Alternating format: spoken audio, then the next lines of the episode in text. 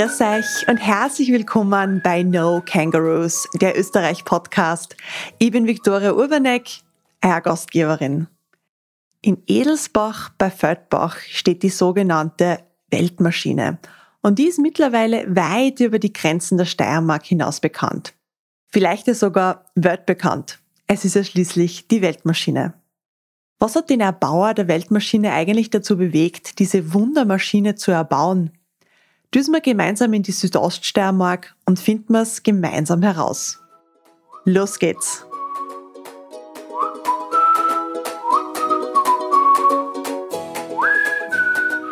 Ja, vor mittlerweile 64 Jahren sind da in Edelsbach die ersten Bauteile der Weltmaschine vom Franz Gsellmann zusammengebaut worden. Heute sitzt mir die Sabine Gruber gegenüber und wird uns so einiges über eben diese Weltmaschine erzählen. Einmal tausend Dank für deine Zeit. Bitte gerne. Ich sage vielen Dank fürs Kommen. Bevor wir jetzt einstarten, verrat uns doch einmal deine ganz persönliche Beziehung zur Familie Gsellmann. Wieso sitzt denn du mir jetzt gegenüber und erzählst über die Weltmaschine? Ja, ich habe den Franz kennengelernt und er hat mir erklärt, er ist der Enkel und der Besitzer der Weltmaschine. Und deshalb bin ich jetzt eigentlich hier, weil ich wohne inzwischen da. Wir wohnen auch in dem Haus, mitten über der Weltmaschine mhm. und sie gehört theoretisch zum Leben. Maschine, ja. Mhm. Hast du eigentlich damals gewusst, dass der Franz der Enkel ist? Nein, habe ich überhaupt nicht gewusst und es war eben auch ein ganz ein nettes Erlebnis. Er hat einfach die Maschine eingeschaltet und hat gesagt, mich gibt's nur mit der Maschine. Mei. Wir reden ja vom Großvater von deinem Lebenspartner, Lebensgefährten. Mhm. Der hat ja damals einen Traum gehabt. Erzähl uns einmal was darüber. Genau, er hat immer erzählt, er hatte einen Traum. Es war so ein Tagtraum und in dem Traum war eine riesengroße Maschine. Und, und er hat nie gewusst, wie soll ich beginnen. Ich hätte gern diese Maschine. Und er hat dann eigentlich jahrelang, er hat immer erzählt, jahrelang hat er diesen Gedanken im Kopf herumtragen und wusste nicht, wie er beginnen soll. Und hat irgendwie gesagt, was für eine Art Maschine? Dass Nein, er hat es niemand erzählt. Mhm. Niemand. Es war sein Geheimnis. Und wie ist das Ganze dann ins Rollen gekommen? 1958 hat er im Dorf, beim Dorfwirt, in der Zeitung das Atomium gesehen. Damals war ja die Weltausstellung in Brüssel. Mhm. Und er war von dem Foto so fasziniert, er hat die Zeitung haben dürfen, ist damit heimgegangen und hat daheim zu seiner Frau gesagt, ich fahre da morgen hin. Glaubt hat das gar keiner. ja. Er hat aber wirklich am nächsten Tag in der Früh einen Rucksack genommen, ein Jausen hat er einpackt, die Zeitung, und er ist von da zu Fuß nach Feldbach zum Bauernhof und er ist ganz allein nach Brüssel gefahren. Damals war das eine Weltreise. es ist heute nicht so bequem, dass man eigentlich in den Nachtzug einsteigt und genau. einsteigt und aussteigt. Genau, und er hat sich dann wirklich durchgeschlagen, ganz allein. Er hat wieder die Sprache kennen, noch hat er Geld zum Übernachten gehabt. Mhm. Er hat das Atomium angeschaut, hat sich ein kleines davon gekauft, als Andenken, mhm. Und ist heimgekommen damit. Die haben daheim nicht einmal gewusst, wann er wieder heimkommt, bei Wieden auch. Ja. Und von dem Tag auch hat er angefangen, seine Maschine zu bauen. Was hat denn er überhaupt so in, im normalen Leben gemacht, dass er da auf die Idee gekommen wäre, jetzt eine Maschine zu bauen? Er war eigentlich ein ganz einfacher Bauer. Er hat nur immer erzählt, er hätte so gerne einen Beruf gelernt. Und wenn man die Maschine anschaut, muss man sagen, er war sicher hochbegabt. Mhm. Weiß man, was er gern gelernt hätte oder was er gern beruflich gemacht hätte? Viel was hat es ja nicht gegeben damals. Ja also Uhrmacher. Das war schon was Besonderes, mhm. das hat er erzählt. Und später dann natürlich mit der Elektrik. Man muss ja sagen, er ist 1910 auf die Welt gekommen, genau. hast du mir erzählt. Genau. Also schon einmal generell in eine schwierige Zeit eingeboren und dann, wenn man so am Land auch noch ist, dann so viele Möglichkeiten hat man damals Nein. auch nicht gehabt, gell? Die Volksschulzeit war vier Jahre Volksschule, dann hat es heißen Arbeiten zu Hause. Ja. Und er hat dann auch müssen den Hof übernehmen. Hat er Geschwister gehabt? Er hat Geschwister gehabt, etliche, aber viele sind damals auch gestorben. Mhm es, es war eine schwierige Zeit, das, die ganze Nachkriegszeit dann auch vor allem. Und er ist einfach wirklich da geblieben am Hof, hat den Hof auch bewirtschaftet. Ich sage jetzt mal bis 1958. Und dann hat die Maschine seinen, seinen Kopf beansprucht. Jetzt zurück zur Maschine selbst. Wie lange hat er denn überhaupt dran gewerkelt? Ist der jemals fertig geworden? Also gebaut hat er dann wirklich 23 Jahre. Wahnsinn. Er hat auch nie aufgehört zu bauen. Er hat immer gesagt, er ist besessen. Er muss die Maschine bauen. Und dadurch, dass er 1981 verstorben ist, war irgendwie dann der Bau beendet. Mhm. Und sie steht auch heute genauso wie damals. Wo hat er die hinbaut? Also das war, war das irgendwo draußen oder drinnen oder wo hat er denn da angefangen mit diesem Atomium als ersten Bauteil anfangen zum, zum Werkeln? Er hat einen Schuppen gehabt und in dem Schuppen hat er wahrscheinlich aus Holz das kleine Atomium zuerst nachgeschnitzt mhm. und er ist dann einfach hergegangen und hat gesagt, das Zimmer im Haus gehört jetzt mir. Er hat das Zimmer zugesperrt und der Schlüssel war immer umgehängt. Das war ja ein recht ein kleines Zimmer. Es war ein relativ kleines Zimmer. Die Maschine selbst ist jetzt, sagen wir mal, zwischen zwei Meter breit, drei Meter hoch, sechs Meter lang. Mhm. Sie füllt den ganzen Raum aus. Er selber hat fast keinen Platz mehr gehabt drin. Ja, ja er war ein rechter Schlanker. Ja. Genau. Er war ganz klein. Er hat nur 1,50 Meter gehabt und sein Höchstgewicht damals war 50 Kilo. Wahnsinn. Man sieht ja unten, wenn man reingeht, auch ganz viele alte Fotografien, äh, wo er so um mich umwerkelt und man sieht immer das, das Funkeln in seinen Augen, ja. wenn er da irgendwo ja. herumbastelt hat und herumgeschraubt hat, ja. Er war einfach glücklich. Und wenn du die Bilder anschaust, wo er drauf ist, er hat das Strahlen in den Augen, das ist unbeschreiblich. Ja. Du, wie hat denn damals die, das Umfeld reagiert? Ich sage einmal, die anderen Leute im, am Land, da im Dorf, ist das irgendwie akzeptiert worden oder auch von der Familie, dass gesagt haben, ja, der baut da jetzt was viel spannend, wir sind schon ganz neugierig, was draus wird, wird das was? Oder war da eher ein bisschen so, was ist denn das für ein Spinner? Ja, es war ganz schwierig. Also der Großvater hat sicher nie leicht gehabt. Mhm. Zehn Jahre hat er ein Mittelteil am Herzstück von der Maschine eigentlich gebaut und wie er es dann herzagt hat, war er sehr stolz. Dann haben sie gesagt, jetzt spinnt er komplett. Wozu baust du eine Maschine, die keinen Nutzen hat? Weil bringen tut sie ja nichts. Mhm. Und erzeugen tut sie auch nichts. Das war das Schlimmste für die Nachbarn. Die haben alle von der Landwirtschaft leben müssen. Gehabt haben sie nicht viel. Strom hat der Großvater extra noch verbraucht. Mhm. Stromausfall hat er verursacht. Das war noch schlimmer. Dann haben sie noch mehr geschimpft mit mhm. ihm. Also er selber hat es nicht leicht gehabt. Er ist aber einfach seinen Weg gegangen. Und je mehr das gesagt haben, das ist für nichts, er hat einfach zugesperrt und hat weitergebaut. Mhm. Du sagst, die Maschine hat keinen offensichtlichen Zweck. Kann man, kannst du vielleicht sagen, wieso er das baut hat, außer jetzt um des, des Bauens willen, dass er sich einfach beschäftigt? Das Funktionieren, dieses, dieses Bewegen hat mhm. ihn fasziniert. Die Elektrik, dass da ein Teil das andere mitbewegt. Inzwischen leuchtet's, inzwischen blinkt's. Er wollte vielleicht, dass das von allein nicht alles funktioniert. Mhm. Aber das hat halt nie funktioniert. Ja. Na, ganz ohne Strom geht's nicht. Geht nicht. So ein Perpetuum mobile war dieses, der Grundgedanke, aber mhm. das hat nicht funktioniert. Ja. Wenn man da jetzt dann unten einfach bei euch reingeht, also man kann ja das, die Zuhörerschaft da draußen, das, die hören uns ja nur, die sehen das ja nicht. Wenn man jetzt einmal nur jetzt das so durch die Stimme weitergeben wird, wie kann man, wie kann man sich diese Maschine denn vorstellen? Was kann man da erwarten, ja? Die Erwartung ist vielleicht auch groß, wenn du ein Foto gesehen hast. Auf einmal stehst du in einem Raum, in einem relativ kleinen Raum mhm. und der ist ausgefüllt mit der Maschine. Sie ist total bunt, mhm. sie leuchtet, sie blinkt, sie macht Geräusche, es pfeift. Eigentlich ist sie unbeschreiblich. Ja. Du hast sie dann vor ihm eingeschalten und auf einmal fängt es da zum Klackern an und fängt es da an zum, irgendwie zum Surren und auf einmal geht irgendwo ein Licht und dann pfeift es nur irgendwo und man weiß eigentlich gar nicht, also allein schon wenn sie ausgeschalten ist, weiß man nicht, wo man hinschauen soll. Und wenn man, wenn sie dann eingeschalten ist, dann weiß man noch viel weniger, wo man jetzt hinschauen soll. Du hast vorher gesagt, das wird ja über, über, über Strom betrieben. Es würde mich nur interessieren, wie viel Strom verbraucht denn die Weltmaschine? Die Weltmaschine braucht auf Jahr gesehen an Strom wie ein kleiner Haushalt. Wahnsinn, ja. Einmal mehr, Besucher, einmal weniger. Ja, weil ihr schaltet das ja nur ein, wenn Besucher da sind. Natürlich. Ja. Du hast ja schon gesagt, wie groß das ist. Kann man ungefähr sagen, wisst ihr, wie viele Einzelteile die Maschine hat oder wie viele Bestandteile oder wie schwer das ist? Sie hat bestimmt Tonnen. Mhm. Das Grundgerüst ist relativ viel aus Eisen. Und tausende Teile sind in der Maschine. Also richtig zählen kann man es nicht. Es gibt zwar eine ganz tolle Liste über die Maschine, ja. Aber wie viel es wirklich sind, es sind schon tausende Schrauben drinnen. Die ganze Maschine ist verschraubt. Wo hat er denn überhaupt diese Teile alle her? Hat er die selber bastelt oder hat er die irgendwo zukauft? Oder wie ist die Maschine überhaupt zu dem geworden, was sie ist? Er ist immer losmarschiert zu Fuß. Er hat nie ein Auto besessen. Mhm. Er hat eine große Tasche gehabt und da ist er zu Fuß Richtung Feldbach. Früher hat es ja diese großen Schrottplätze gegeben und da hat er gewühlt. Das war für ihn das Paradies. Mhm. Und wenn es irgendwo einen Flohmarkt gegeben hat, dann ist er dort auch hin. Dann hat er sich einfach das, was er ihm angesprochen hat, oder mitgenommen. Genau. Er wird, ich glaube, bestimmt ziemlich gewusst haben, was er braucht, weil er immer gesagt hat, er hat seine fertige Maschine im Kopf.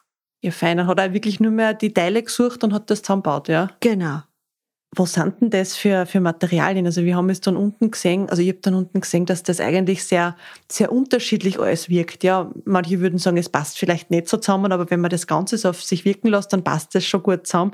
Aber was sind denn das da für Materialien? Hat er, hat er eben nur Eisen verwendet oder was findet man denn dort alles? Es ist wirklich ziemlich alles zu finden. Also von Eisen über Holz. Es ist ganz viel Plastik auch drinnen. Mhm. Sie ist irgendwie ein bisschen kitschig.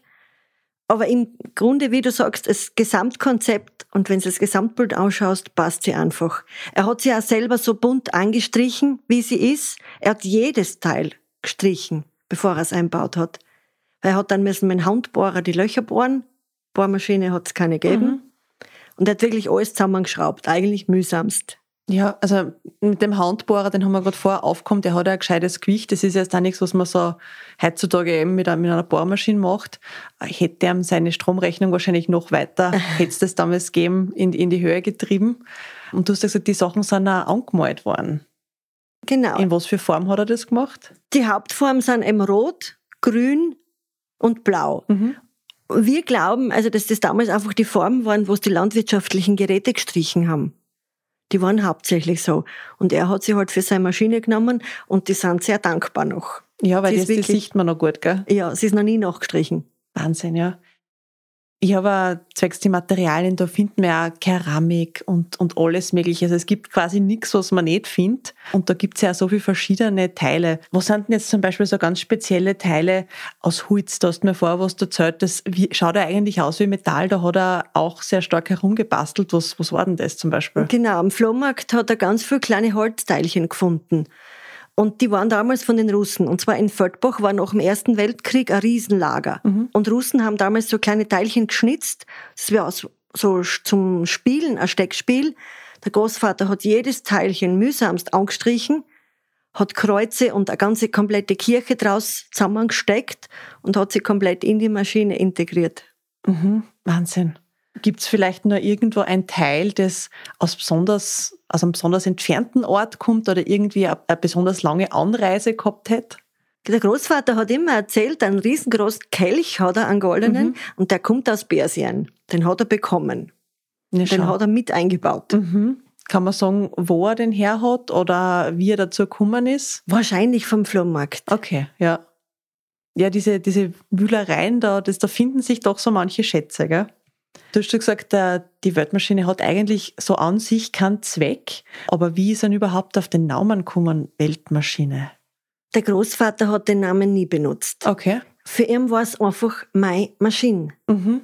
Und auch wie es das erste Mal die Zeitung gekommen ist, da, damals war es die Wundermaschine. Mhm. Die, die Leute haben auch nicht gewusst, wie sie sagen sollen dazu. Und dadurch, dass er nur gesagt hat, meine Maschine. Mhm.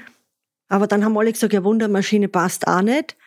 Und dann sind aber immer schon mehr Besucher gekommen und auf einmal war der Name Weltmaschine da. Die haben dann einfach gesagt, du hast Teile aus aller Welt. Das ist eine Weltmaschine. Und der Name ist einfach geblieben, aber der Großvater hat ihn nie benutzt.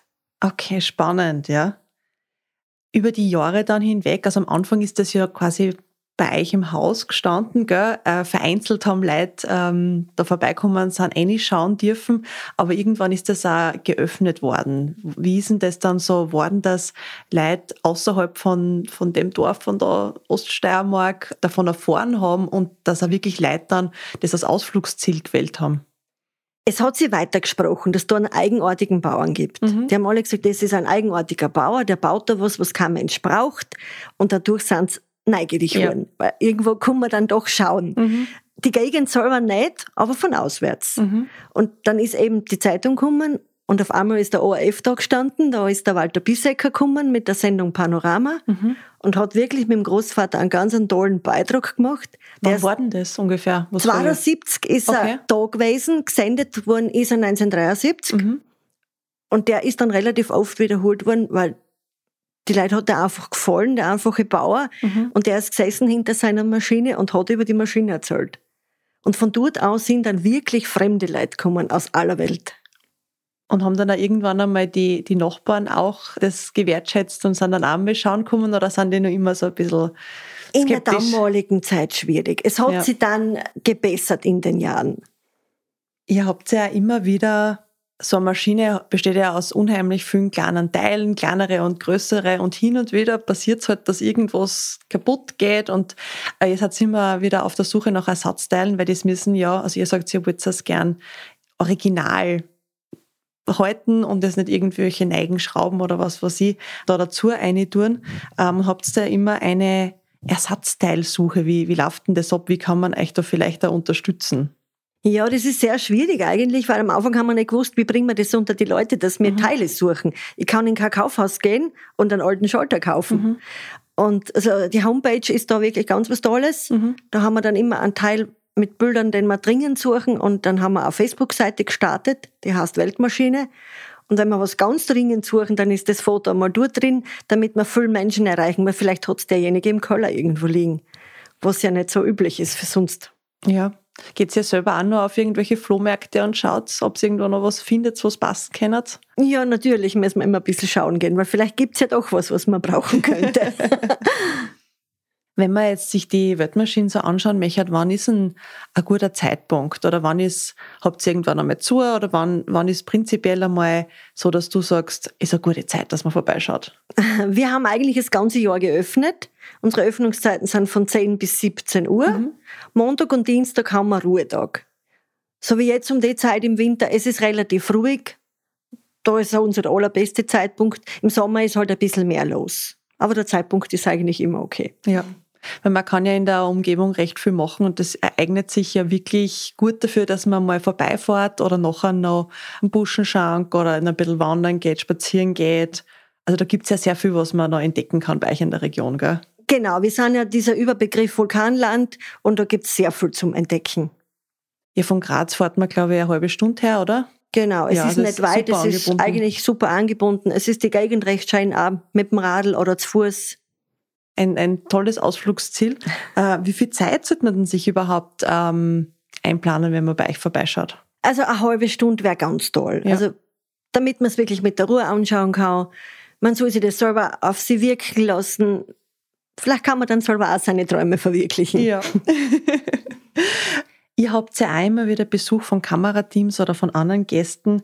Was waren denn da so außergewöhnliche Gäste, die da bei euch schon die Weltmaschine bewundert haben? Also der Franz, also der Enkel eben, er erzählte mir als Kind war das das ganz Außergewöhnlichste, dass ein Inder kommen. Die sind alle mit einem kleinen VW-Auto damals gekommen und es war halt was Großartiges, weil in der Gegend war sonst nix und dann kommen da komplett fremde Leute. Ja. Es ist auch dann ein komplettes Kamerateam gekommen. Es gibt einen Fernsehfilm über die Weltmaschine. Die Annie Mangold hat damals eben die Hauptrolle gespielt. Christine Nöstlinger hat das Drehbuch geschrieben. Also es waren schon relativ bekannte Persönlichkeiten, auch zu Großvaters Lebenszeit noch da. Hat er damals eigentlich schon so irgendwie gewusst, dass, dass das irgendwie über seinen Tod hinweg irgendwie bestehen wird? Oder hat er, hat er sich mit dem überhaupt nicht beschäftigt, was einmal mit der Maschine passieren wird, wenn er irgendwann einmal nimmer ist? Es gibt auch, da gibt's auch Fernsehaufnahme, da haben sie ihm eben das Gleiche gefragt. Was bezweckt die Maschine? Was will er mit der Maschine? Was soll geschehen mit der Maschine? Und seine Worte waren eigentlich, ich weiß es nicht. Aber er hofft, dass der Enkel, der war damals noch klein, das irgendwie weiterführt. Ja, ist doch schön und irgendwie macht's das ja, ja. Genau, das ist wirklich genauso gekommen, ja. Und ich muss auch sagen, ich finde, es ist in der heutigen, also gerade in der heutigen Zeit damals auch, dass immer alles irgendwie einen Zweck erfüllen muss. Und das ist einfach schön, wenn man irgendwas macht, einfach weil es einem Freude macht. Genau, ihm hat's einfach Freude gemacht und er hat seine Träume verwirklicht und man soll eben nicht immer auf die anderen Leute hören. Man soll wirklich das tun, was man selber will und wenn es auch nicht immer gut ist, aber geht einen eigenen Weg. Und ich sage das auch eigentlich, wenn es immer heißt, die Maschine bringt ja nix. Ein Besucher, der kommt und sagt, eigentlich, die ist für nix. Wenn er es dann gesehen hat, dann muss er mal lächeln. Dann ist er mal glücklich. Und ich sage immer halt, sie erzeugt Freude und Begeisterung. Und das ist schon Zweck genug, gell? Zweck genug. Es geht keiner böse bei der Tür raus. Hat er eigentlich äh, irgendwie Gehilfen gehabt, die ihm irgendwie was gehalten haben oder mal ausgeholfen haben? Oder hat er das eigentlich eher so im Alleinsein gemacht? eher im Alleinsein. es war, wenn er was nicht, schweißen zum Beispiel hat er nicht können. Mhm. Jetzt hat er das Teil genommen, hat es mit, mit Tüchern einpackt, mhm. ist mit einer Scheibtruhen nach Feldbach gefahren zum Schlosser und hat das schweißen lassen. Oder es hat dann in der Gegend auch schon einen Uhrmacher gegeben, bei ganz Feinheiten hat er den gefragt. Aber nicht so, dass er gesagt hat, du komm her und hilf mir. Mhm. Er hat schon alleine gebaut. Es gibt ja unten ein ganz, ich glaube, eins von den ersten Fotos ist, äh, wo er so links oben so werkelt und wenn man genau schaut, sieht man im rechten Winkel dann, wie seine Frau einer schaut und so ein bisschen so mit die Hände in die ja. Luft wirft und das ist, glaube ich, auch sehr sinnbildlich für, für das, weil wir sind ja nicht ganz so einverstanden, dass er da so bastelt und den ganzen Raum da okkupiert, gell? Ja, genau. Du musst dir ja vorstellen, es war ja eine schwierige Zeit. Die haben mir nichts gehabt. Leben haben sie müssen von dem, was sie am Hof haben. Und der Maus sperrt sich da in ein Kammerl ein, baut an einer Maschine. Mhm. Sie weiß nicht recht, was er tut. Natürlich hat es dann auch wieder Mutz geschimpft mit ihm. Für was tust du denn das? Eben das typische Bild, die Hände mhm. über den Kopf. Oh mein Gott, ne? Mhm. Wo bist du denn schon wieder? Komm gescheiter aus, sie arbeiten helfen. Also sie hat sicher nicht ganz so leicht gehabt, aber sie hat ihm lassen. Mhm. Sie hat ihm auch nicht, nicht aufhalten können in dem Sinn. Er hat sein Leben leben dürfen. Und seitdem die Weltmaschine von ihm da quasi fertiggestellt worden ist, hat sie ja an der Maschine selber nichts verändert, aber ihr habt sehr baulich was verändert, gell? Genau, der, der Raum war ja zu klein. Man hat nicht einmal die Möglichkeit gehabt, um die Maschine rundherum zu gehen. Du bist angestanden. Mhm. Und das war dann für Leute, die kommen sind, ein Problem. Die Großmutter selber hat auch Angst gehabt in dem mhm. Kammerl. Die Maschine läuft, sie macht Lärm, Strom ist ein Haufen da. Der Großvater hat ja auch keine Ahnung gehabt vom Erden sage ich mir, greift's nicht hin. Ne? ist nicht gleich so. Und es ist dann wirklich die Mauer weggerissen worden und der Raum ist vergrößert worden. Also wirklich nur der Raum, die Maschine ist komplett gleich geblieben, damit man sie bestaunen kann. Damit man einfach ein bisschen schauen kann und das Ganze wirken lassen kann, gell? Genau, genau, ein bisschen mit Abstand. Das heißt, mich würde es wirklich interessieren, hast du irgendwie ein persönliches Lieblingsteil, weil du schaust dir die Maschinen vielleicht nicht jeden Tag, aber sehr, sehr, sehr oft an oder wahrscheinlich am, am, am öftesten von allen. Gibt es da irgendein besonderes Teil, wo du sagst, das, das schaue ich immer wieder gerne an und das fasziniert mich?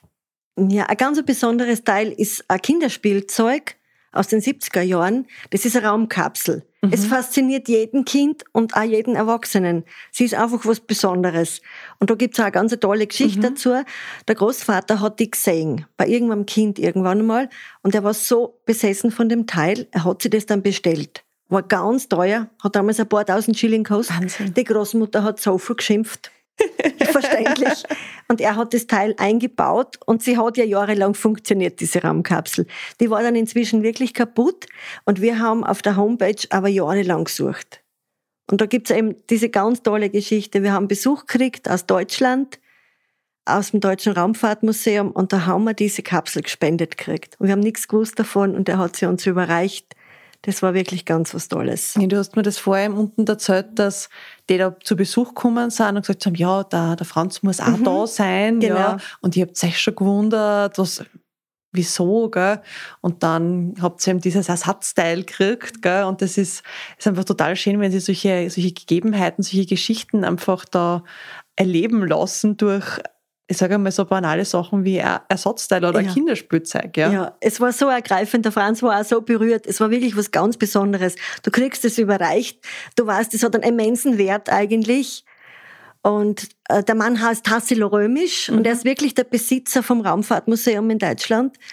Und es war wirklich ganz was Tolles. Und du hast wirklich gespürt, und er hat auch erzählt, die Kapsel hat die ganze Welt mit ihm bereist. Er mhm. hat sie immer vorgeführt und jetzt darf sie hier wohnen. Und sie funktioniert ja jetzt genau, wieder. Man sie kann sie ja wieder anschauen. Ja? Genau, sie ist zum Starten, sie rennt im Kreis. Herrlich. Und ihr habt ja auch, äh, wir haben den Film schon erwähnt, aber es gibt ja auch zwei Bücher. Genau, es gibt zwei Bücher über die Weltmaschine. Das eine ist vom Klaus Ferencik. Mhm. Das ist wirklich ein total authentischer Roman übers Leben vom Großvater. Ist ganz nett zum Lesen. Und dann gibt's ein Bildband, der ist mit Texten vom Gerhard Roth. Und die Bilder sind alles Originalfotos von Franz Kielmeier. Das ist wirklich auch ganz was Wertvolles, weil es keine eigenen Fotos von der Familie gibt. Hat keiner einen Fotoapparat damals gehabt. Und der Franz Kielmeier ist jahrelang zum Großvater gekommen und hat das zusammengesammelt. Die zwei haben ein relativ gutes Verhältnis aufgebaut. Und wenn der Großvater gut aufgelegt war, dann hat der Franz Killmeier viel erfahren von ihm. In dem Buch steht ja auch eine, eine Beschreibung von den Einzelteilen drinnen, die geht, glaube ich, über vier Seiten oder so. Und da sind so manche skurrile Dinge drinnen, ja. Genau, die haben dann wirklich zu zweit aufgelistet, was alles für Teile sind. Es sind zum Beispiel zwei Kartoffelkörbe drinnen, es sind vier Porsche-Gebläse drinnen, unzählige Goldschrauben, wir haben Gondeln aus Venedig.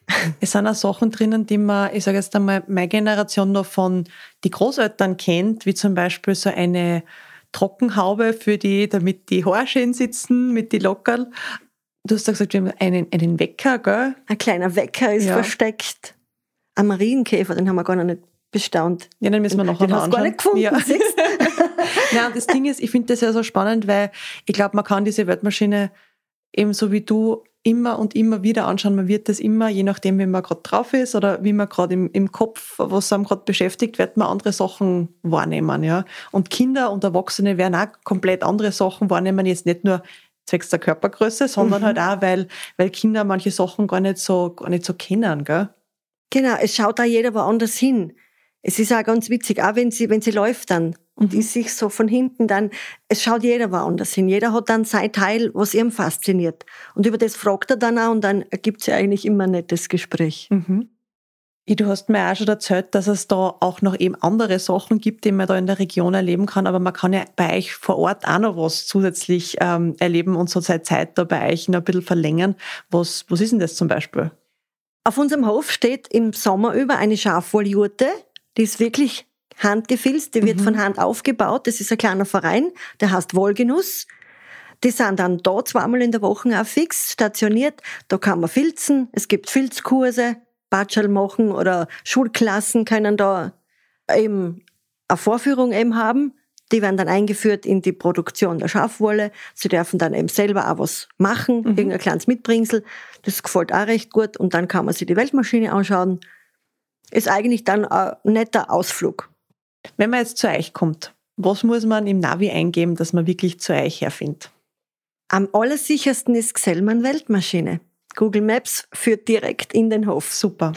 Vielen herzlichen Dank für deine Zeit und dass du mir das erzählt hast und dass du das jetzt auch mit mir da geteilt hast und mit der, mit der Hörerschaft. Ähm, ganz ein besonderes Ausflugsziel da in der Oststeiermark. Ich muss immer denken, wo Ost und West ist, aber das ähm, geht manchen wahrscheinlich so, aber Ost, Oststeiermark, unweit von Graz und ich sage einmal, gerade wenn es so im, im Herbst ist, dann ist das auch sicher eben fein, wenn man das mit ähm, dem einen oder anderen Weindal verbindet. Gell?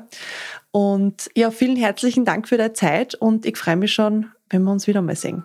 Bitte gerne. Vielen Dank fürs Kommen.